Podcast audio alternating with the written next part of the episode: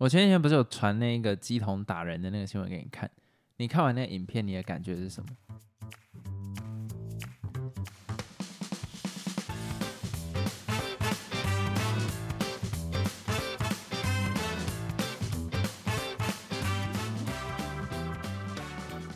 就觉得这傻小的那种感觉啊。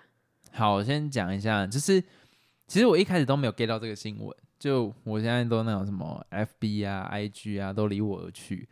可是为什么我会注意到？就是那个时候我在看那个《自由时报》的时候，哎，不然讲说我在看哪一家，然后反正就是刚好看到公主，不是那个公主，是那个宫庙的，应该算主人吧，就有出来澄清这件事情。然后他有说，就是这个是什么恶意剪辑啦、音量放大啦，然后就想说，怎么会有这么负面的公关？你懂我意思？我很喜欢看人家被延上，尤其这一种，哦，我还想说，为什么你会特别点进去看？对，就是尤其被延上之后，然后他的公关反而让他更延上，这种我很喜欢看，所以我那个时候就莫名其妙点进去看他在讲这件事情，然后我才去查那个影片。先分开来探讨，我觉得我在看那个影片的时候，我就有在想一件事情：如果这个是他那一间公庙既定成熟，就从以前到现在就是这个样子。那到底有没有错，或是到底有没有违规？你懂那个意思吗？因为我觉得台湾很多在传统的比较会有这种问题，比较偏向是那个啦，道教啦，就像是说他会有什么可能烧金纸啦，或是封街啦，就我觉得台湾人对于这种东西是算是体贴啦，对他们来讲是有一种包容度在的，不会去做什么。就比方说他封街的时候，你不会有看到有人在那边说你干嘛封街，大家就是乖乖让路，因为那是有关神明的事情。对，可是其实你去观察一下，台湾很多的庙都会做这件事情啊。不是，我是说它背后到底是不是神，那个是另外一件事情呢。有一些啦，它比较像是说当地可能找不到的巴底，然后久而久之就可能变成当地的一个，他们拿来。供奉或是祭祀，我我讲话很小心这一期，就是供奉祭祀。那我会觉得说，其实一直以来，因为我们算是一个台湾是一个移民嘛，台湾本来就是一个移民的国家嘛，就是我们从最早从中国这样过来，所以我们很看重这种东西。嗯，对，就是我们很看重这些什么世俗，对啊，对对，民俗信仰。对，像我现在考你，客家人的信仰是什么？课本以前都会考嘛。谁知道啊？我不是客家人。没有，那个时候都会考三商国王，三商国王，三山三山国王庙，然后还有一个是什么泉州哦，它不是还会有一些什么？我我觉得现在小朋友一定比我们清楚，开张圣王什么东西的。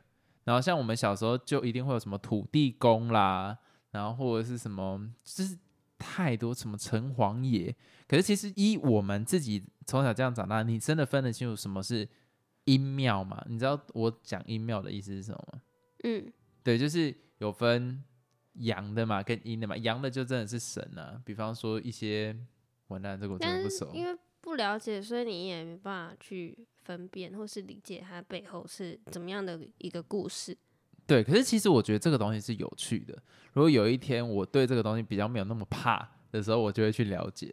而且我会认为说，我们应该要走到这个里面去做了解，因为它就是一个历史的故事，你懂那个意思吗？为什么它会成为在地的一个小庙啦，或是大庙，就一定代表它背后有一些故事，不管是当地的人们对这个东西是畏惧还是有敬仰，它才会变成这样子的一个习俗下来嘛。所以我其实看到，好，这些都讲多了，就回来这个宫庙。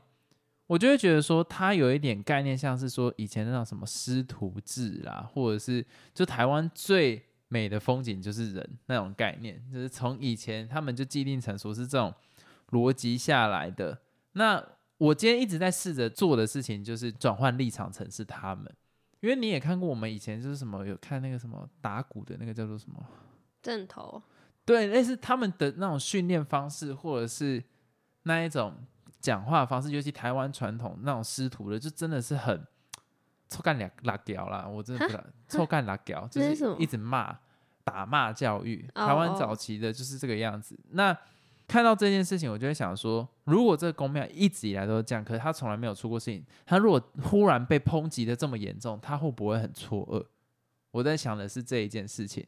但是你换一个角度想，你本来就应该要与时俱进了。只是这个时代已经不一样，你就不能出现这样子的状况嘛。但是对我来讲，我看到的事情是，他以前一定就是这个样子。可是他这样子打骂师徒教育那种，跟这次的事件有什么关系？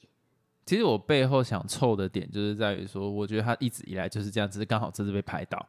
哦，对，但是因为我一直想要揣摩，为什么他的公关会这么失败，这么严上的背后原因是什么？我觉得背后原因在于他们认为这个行为本来就没有错，我哦觉得这很正常。这很正常。那我怎么会觉得被打到脸都淤青了，这个叫正常？那就代表他们一直以来的行为模式就是像是这个样子，所以他没办法真心的知道他错，他根本搞不清楚你们在骂他什么啊。哦，所以对他的印象来讲，神上身的时候，能 能讲神上身吗？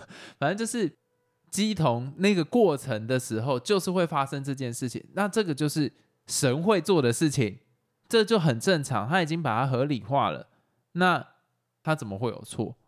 我说以他们的角度来讲啦，可是可以理解啦，因为他们相信这件事情，然后一直以来都这样。虽然他有讲说你的下巴没有涂好，对啊，我觉得那个真好笑。我建议大家去看这个影片，因为你知道前阵子我一直在思考这个问题，就是之前我看到有一个影片是什么，有一个人也是鸡童，然后他就说他想要吃甜点，因为他被什么附身，他说我想要吃什么什么东西给我吃，然后就说听起来怎么有点色，反正就是我的意思在讲，他好像被比较类似小孩子的神那种附身，然后他就讲说这种东西。然后在演说这个我不喜欢吃，不要。然后他就这样演，然后心想说，到底鸡同是真的？这很多人讨论呢，对我我很好奇，不了解，我是尊重啊，我是觉得说哦，可能真的是真的，但是因为我真的不知道，我比较也没办法多说什么啊我。比较倾向是一个表演，对，就是我接下来要讲的话可能会出事，可是我觉得那个就有点像说路边的乞丐，搞不好他家里其实很有钱，就是我我讲，比方说，假如有个乞丐啊，他很有钱，但是他全身穿很破烂、很可怜的样子，那你投钱给他那种概念，对我来讲有点像是，因为早期其实他们不是会有那种鸡童都会表演说什么。可能什么在火上面走路啊，可是其实后面它都有一个科学原理，就是说它怎样让那个东西比较不会像是你看到的这么危险，可能什么撒盐巴、啊、或什么东西的。但是为什么他们要做这件事情？变魔术吗？对，它其实就是变魔术的概念，它取信于你嘛，让你对这件事情是就哦，这就只有会相神信啊？只有神做得到，所以一定是附身在他身上。那我从这个去推导，我就觉得说，那就没嘛，就是没有。可是你要说会因为这件事情就不值得尊敬嘛？我也不会这样子去讲，因为他就是一个对我来讲，集体的精神意志是很重要的，因为有这个集体的精神意志会改变人的行为，改变人的行为就会影响到他的未来。所以我觉得这件事情也是合理的。这我我在这个观念有点像是那个什么永恒族，他们不是有个什么，我记得是 Uni 买嘛，他们不是最后面就大家都连在一起，然后那个 Cersei，然后就是我觉得概念是有点像这个样子，并不是说他一定真的有一个很强大的神或者什么，我觉得他就是就是演的，我觉得那个就是一个演戏，那嗯看戏的人就很入迷嘛，那我觉得这样是好事的，这样没有什么不好啊。就像是有些小朋友到现在还相信有圣诞老人，毕竟已经快要十二月底了嘛。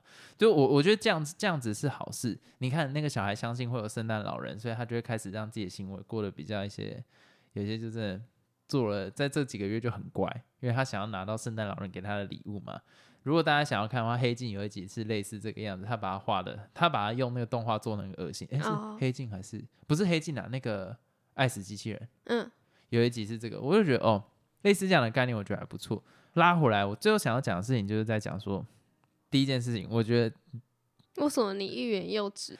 我这一集我真的很怕，就我我拉回来看这件事情啊，因为刚好他那个影片，我要了解他前后嘛，所以我就刚好看到他整个神到他身上的过程，然后这个影片刚好证实了，我觉得某部分来讲那个是演戏，因为毕竟你是什么下班没脱啊，还要自己穿衣服，穿那个头套还是什么东西的，我就觉得说这是还卡给你了，然后我就觉得 OK OK。然后第二件事情，我想要探讨的事情就是说，那如果我们把话说的非常非常非常非常保守的话，真的神附身在他上面，那他如果今天在神附身在他上面的时候做了一些违法的事情，到底他有没有罪？嗯，你觉得嘞？我们退一万步想，真的他神附身在他身上，他那一刻是无法控制他自己的，他这样子一直打到后面的人啊，或者是打到别人的眼镜啊，他到底有没有问题？我觉得有啊。怎么说？可是那曾经会有一个判例嘛，就是比方说多重人格，当然多重人格。有些人会直接联想到视觉失调，但其实是有一点点不一样。那我没有要讲这件事情，可是他也是没办法控制的。对，就像多重人格附身的话，也是没办法控制的。对，多重人格。那其实，在法院的判例上面，就你要看呐。假如说，因为其实行为，法院在判这个时候，我之前有查资料，他是看从你这个个体出去的行为，就是还是算有罪。可是有一些什么精神相关的，可以把他的罪减掉。那以多重人格来讲的话，他就被判罪的几率就很低嘛。那我觉得蛮那那就没很低，但是还是有罪。可是我后来自己在想，因为我认为这个东西可以开放讨论的，尤其现在你知道台湾有在实施国民法官嘛？你知道这件事情吗？那个是什么？台湾现在开放就是有点像国外的陪审团那样子的概念。有这种东西？有有有。然后你如果哎讲的好像在这一集在帮他们叶配一样，如果你今天。我记得是满几岁你会被法院征召，然后同时你公司不能扣你薪水，然后你那天就到法院里面去当，真的真的真的，现在有叫国民 法官，你就到里面去当判决的，就你们会举手啊，就你们决定这个这个那是怎样的资格可以去当这个国民法官？我记得是满几岁就都可以，可是有些人的那个头脑。哎，你不能这样讲，你不能这样讲。如果照你这样子讲，你在投票的概念，你就是精英制哦。你不认为人人平等有一票哦？你这样不对哦，你这个概念不符合民主哦。所以，你这个概念就是精英制。我先问你说，可以去当国民法官的基准是什么？是那你认为要多少？你认为要有什么基准吗？至少。哎呦，我好期待听到这个答案讲出来啊！至少他的那个头脑。怎么判定头脑就很难呢？所以我好奇，你刚才不是我现在问你，你是不是想要讲学历？没有没有，不是学历，我是说那国外那些陪审团是怎么选的？也是随机抽啊？哈，本来就是啊。这个人他有没有？那如果刚好被抽到的都是那种不理性的人呢？我印象中他们好像会在不同的种族或不同的职业别去选。那对，那他们还是有一定的准则嘛？全民都可以，没有 全民都可以啊，只是他们的比例会去分配，就是说他也是有做一个选择，没有没有那个做分 配，不是不是，这就是一种操作嘛。不是，我以为你是说哦，随便抽，可能全部都抽小孩这样也可以，不可能，就想我就跟你讲，年龄没干，哦，可能刚满十八就有点像之前那个公投那个满十八可不可以参与，就是类似的概念呢？不是，我我觉得你那个不行，因为你刚刚在讲的事情是。他如果白吃白吃的，这样不是就不行吗？那白吃白吃，在各个行业中都会有这种白吃白吃的。那那我没办法。所以你到底想要澄清的东西是什么？我很我很想要挖这个，因为你刚刚完全讲话就是那种投票就是精英就可以比较多票。我没有说精英可以比较多票，或者说至少能去投的，不要是那种哪种不理智的，或者那种很容易被影响。像你之前有说过，如果那个被判刑的那个人。长得比较好看，会不会被影响？什么类似的东西？我们在看国外剧的时候，不是很常发现？你刚刚讲那个其实有哦，有啊，你之前就讲，他们会先去看陪审团，就是剧里面都这样演了。陪审团是拿一些族裔的比较多。那假如说那一方面比较多的时候，我在辩护的时候，就会特别讲说他在哪个 community 做了非常多事情，然后让他们对他的好感增加，或者是特别攻击。对方说在哪一个议题上面，他们曾经说这个族群怎样，然后来让陪审团。但是这个好像是电影跟剧才会这样演，实际上到底能不能知道陪审团？我记得好像是不太清楚谁是陪审团。好，反正那个不是这种，为什么跑到这里？我我就觉得说这个东西应该要公开讨论。在我来讲，拉回来哦，拉回来哦，我认为他是有罪的。他跟多重人格是不一样的概念。你觉得不一样？因为因为你觉得他是在演的。不是，没有，没有，没有。我我我现在已经先退一万步讲，就是已经有那个前提，就是我认为他不是演的，因为在于我认为他不是演的，因为这个是退一万步想，你我先把前提设好嘛。我觉得真的来讲的话，他的概念比较像是说他自己选择让神上升，有没有？他前面要做一些仪式啊，然后神就会上升。那这一个过程是他选择的，所以他必须承担之后那个后果啊。多重人格你没办法选择，他切换的时候你就已经是脑筋不知道发生什么事情，因为人格切换的时候，实际上那一段时间你都是没有记忆的。可是你这个是选择让神上来，你有这个选择。所以你必须承担这个选择的代价。我觉得，所以不管怎么样，今天就算是真的，他也是有罪的。哦，这个意思吗？另外一种看法。对，因为我会觉得他好像是就跟那种精神病患啊什么那种类似，因为是没办法控制的。你有看过哪个当？哎，他是当机吗？是当机吗？我讲的我不知道哎，因为我讲的意思就是。他被附身嘛，所以他就没办法控制。那其实概念很像。不，你不会看到有一个鸡童走在路上，忽然就啊呦，就忽然开始变。啊，因为我说我尊重这样的信仰，我不会否认说他是演的或是假的。我相信 maybe 可能。但是因为我之前看到，就是他都会有一个仪式，仪式完才会上升嘛。那我觉得那个仪式就是一个选择啊。对啊，所以你的想法也是对的。但不管怎样，我们两个共同的想法就是这样，就是有罪的。所以，我觉得不管，但是其实我一直在，我现在在看事情，我比较不希望是两极，所以我还是会一直想要站在那个公主，不是那个公主，就是那个公主，就是站在她的角度去思考这个问题。我真的觉得这个就是基定成熟，搞不好她从小就是在这样的环境长大，她真的不认为这个有问题。那她哪天被打的时候，她再出来讲这个？她小时候一定被打。然后你说哦，就有点像是那个被打的那个女生一样，她就觉得说哦是正常，就她相信这件事情，所以她后来也出来说哦，她是被打到眼镜刮到脸的。对，就像是她蒙蔽了自己的眼睛。我我我不会说这是蒙蔽，因为我自己小时候就是在基督徒的环境长大。人家说什么你就相信什么。这个东西叫做沉没成本。你如果认为这件事情有问题，那 your fucking god 会打人呢？那你的。God 会打人，那你代表你以前所有的付出都假，而且更别说它还是一个公庙，公庙要靠什么为生？信众的香油钱。那你现在跟人家讲说，哦，所以那个是演的，这个台阶他就死了，这个公庙就没。好，那假如说他不是演的，那我的神就是会这个样子，那是不是代表这个神不符合这个时代的象征嘛？这个时代象征的神就是不会没事打旁边的人，把他眼镜打断嘛？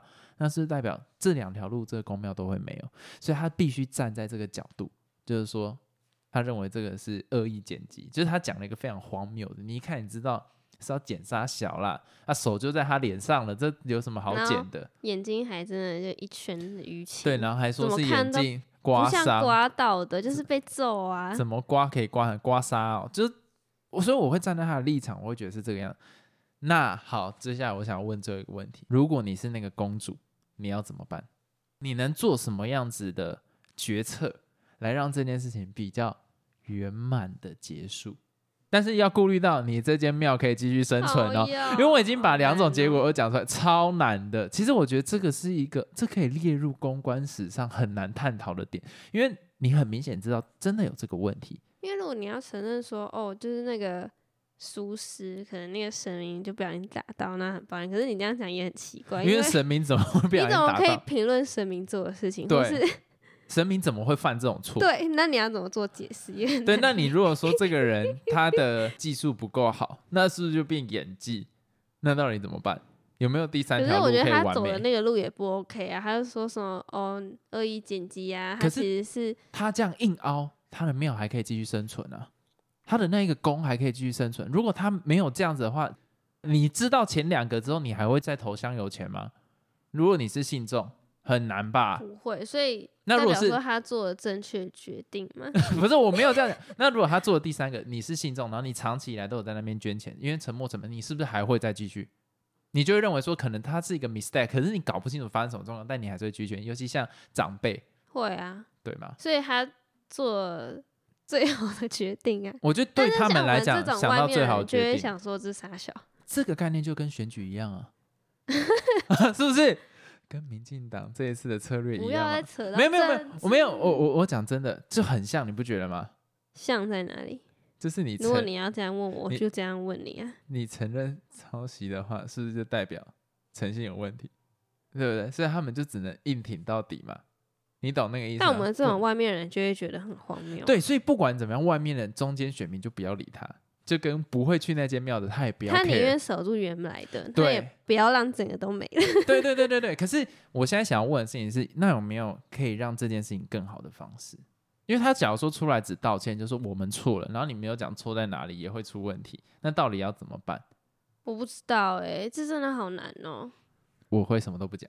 你说连开记者会都不开，反正就让事情这样默默的结束了，对大家就会又忘记了，对对对对对对对，你这种你百分之百错。你当你发现你这两条路都一定错的情况底下，干脆都不讲。干脆都不讲。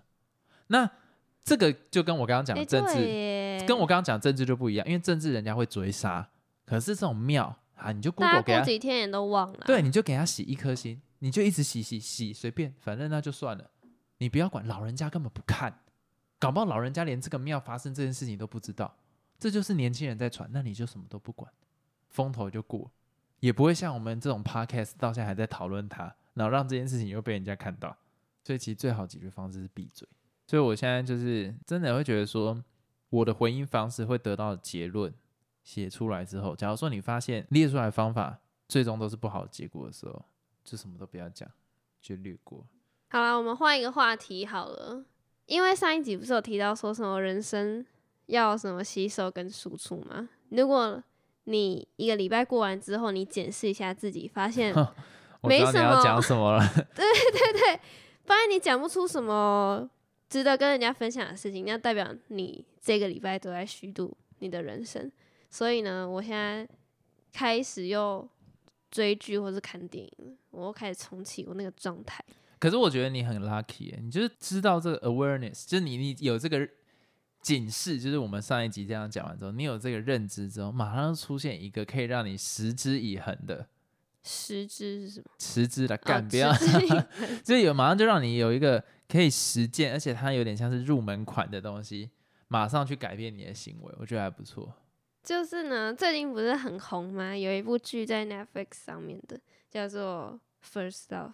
但是我对面这一位呢，他觉得没有很好看。我要先讲，我对于喜不是喜剧啊，我对于好结局的爱情片就是三个字，哎呦，什么？你连尝试都不尝试，你就直接说人我有尝试哦，我有看第一集哦，可是我那你那时候还不知道他是不是好结局啊？你那时候你就觉得这傻小，你你不爱，我跟你讲，一部电影是不是好结局？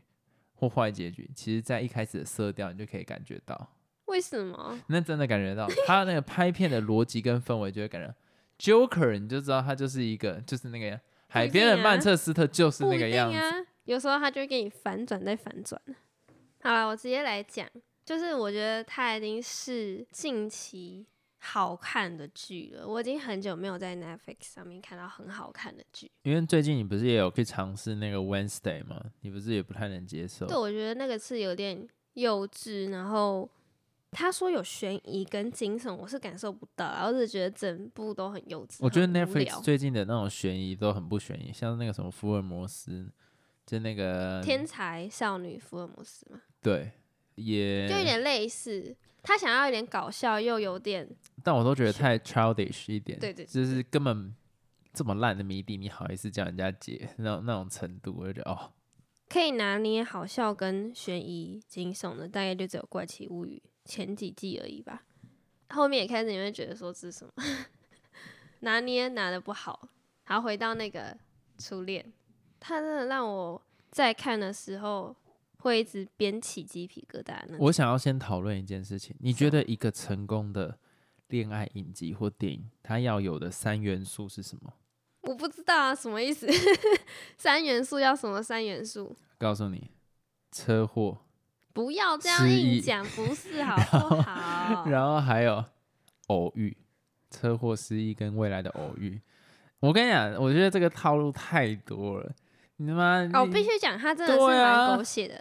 他在他在一开始我看的时候都觉得好像还不错，还不错。然后那个年轻版的男女主角我都觉得非常的清纯可爱，就非常的符合年轻该有的恋爱的样子。你就会觉得哦，开始怀念说，哎，那时候的自己是怎样的状态。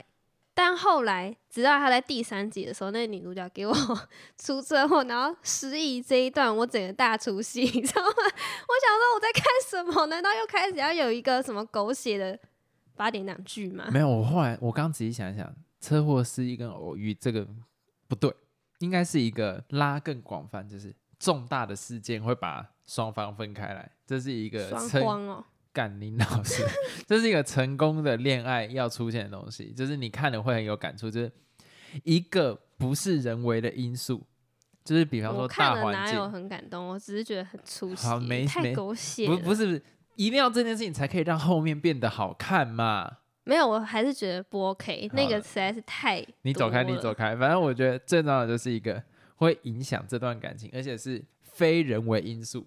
然后第二个，双方后来都有自己的恋情。然后第三个，忽然偶遇或忽然想起来，一个成功的恋爱影集或是电影，这三元素一定要有。反正我就是看到女主角失忆之后，我就觉得有点想弃剧了。就哦，真的假的那是在第几集？第三呢、我没想到他会早这么狗血啊，因为我很讨厌看那种你会觉得好像很抽离的东西，太多了。好嘛，那我问你，但后来，如果你是编剧，你要怎么样让这个故事变得很还是合？可以啊，怎样可以？很多都可以啊。怎样可以？你讲一个，你讲一我个版本。不知道啊，随便你演，你就是不要是那种很狗血的都好。然后后来是因为他干后面的剧情就救了他前面的东西，我就觉得还好。虽然他后面也有很多那种你会想说，哎、怎么可能会这样演啊？就太夸张那种。可是我觉得你都可以慢慢忽略掉这些，然后顺顺的看下去。我就觉得他还蛮成功的。哎、我觉得我刚刚那个讲的真的很好，就是你知道，我后来在回想，完全刚刚没在听你讲。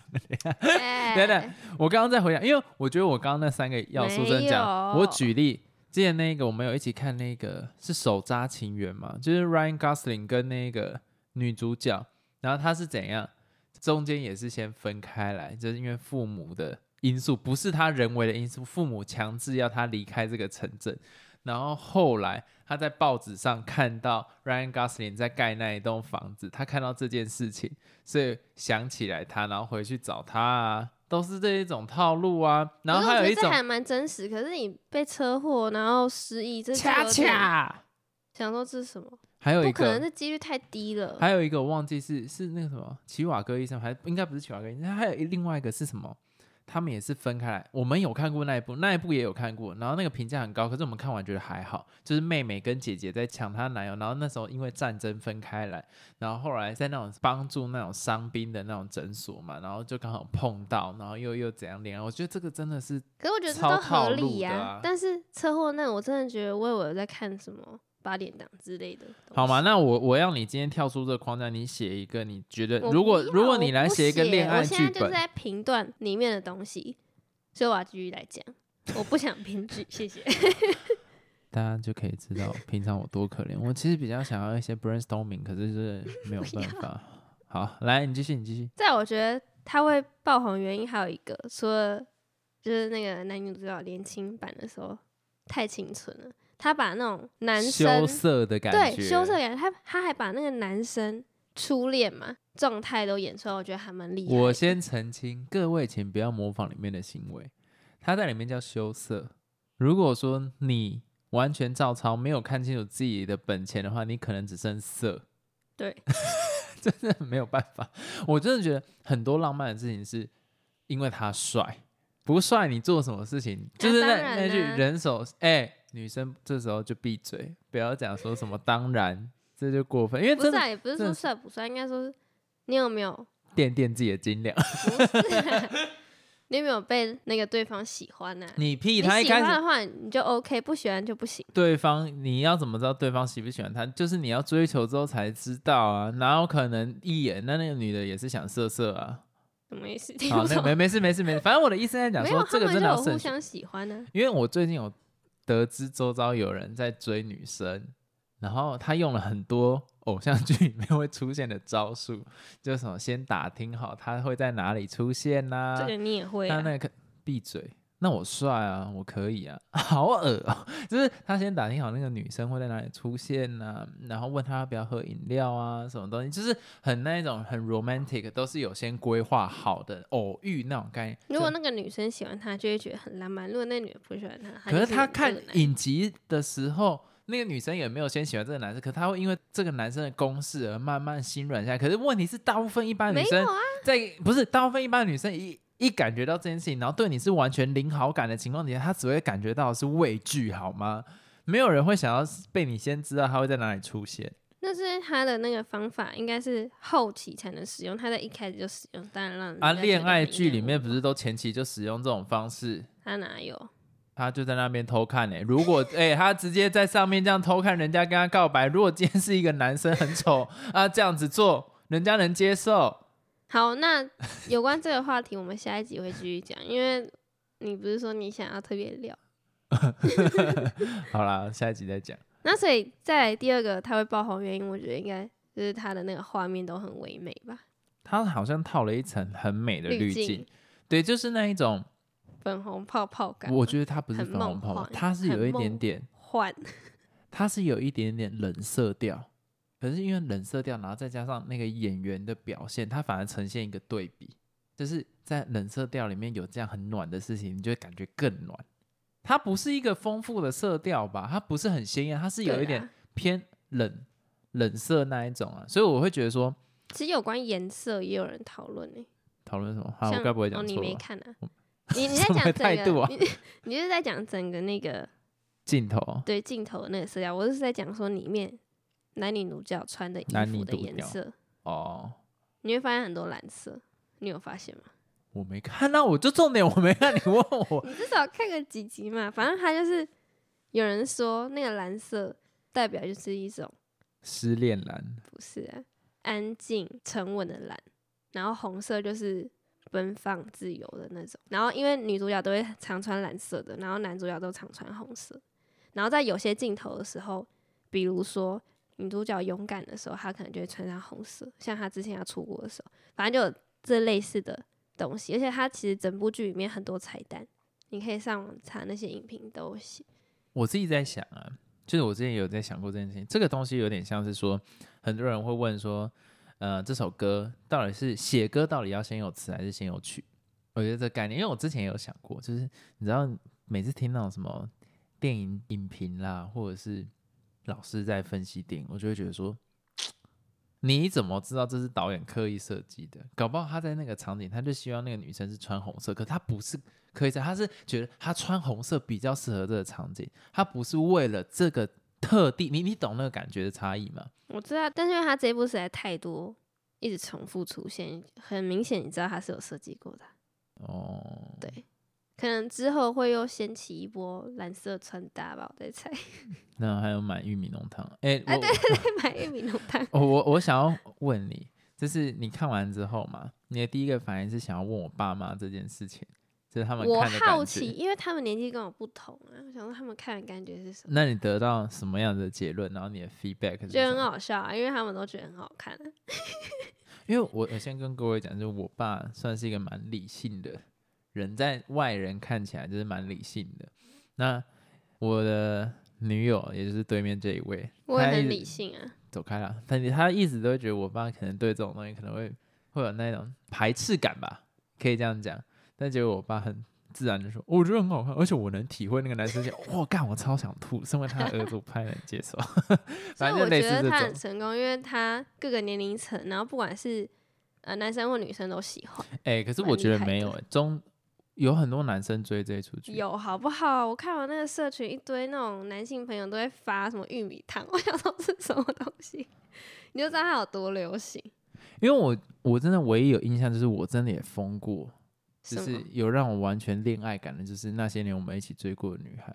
我觉得有一点像那样欸，哦，那个时候我还我我不知道大家对这个有没有印象，就是那时候陈妍希还有一个网站，然后是说什么什么告白，类似告白的，然后什么活动可以参，我还去报名呢、你讲真的还讲假的？什么东西呀、我忘掉，反正他就是特地还有一个网页，我不知道啊。然后什么告白什么东西，你要告白什么？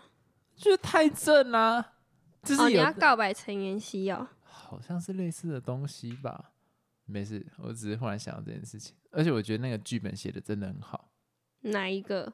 那些年我们一起追我过的女孩还以为你讲，初恋呢、干但我觉得初恋写的也还不错啦。没有，我觉得像那些他很多都有合到，祈祷，真的，我觉得那些年真的是很好，因为他最后面的结局是不好的。你还记得他最后的结局是什么吗？他没有跟柯震东在一起。对他跟全联先生在一起那一刻，然后他去亲那个全联先生的嘴巴，因为他不可能亲人家新娘嘛，所以他亲那个全联先生。我觉得那一幕真的是，哎、我觉得九把刀真的是在某方面真的是鬼才、欸没有，那是因为他写真实的故事，他也没有跟那个女真的在一起。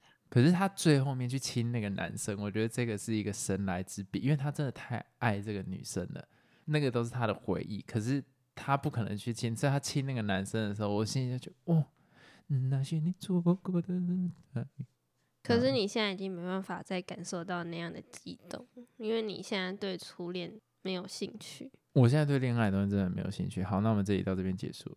但我真的觉得非常好看，所以大家一定要去看，你就知道说，诶，为什么大家的线都一直在捧玉米汤？为什么大家一直在讨论什么什么飞机餐啊，什么空姐服装有吗？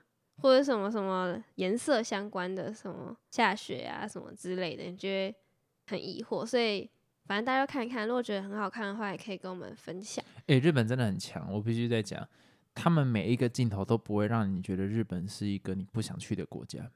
我必须重申，真的是很漂亮，有可能是他们的那个体质就很好了，体质好到不管怎么拍都美，因为像法国就是这个样子。可是真的是，哇，每次他们那边影集永远拍完之后，都会让你很想要马上冲去日本。你看，连他们的产品都会想要赶快买来，然后在 IG 上面去打卡。我真的觉得这个东西真的是日本人真的太厉害。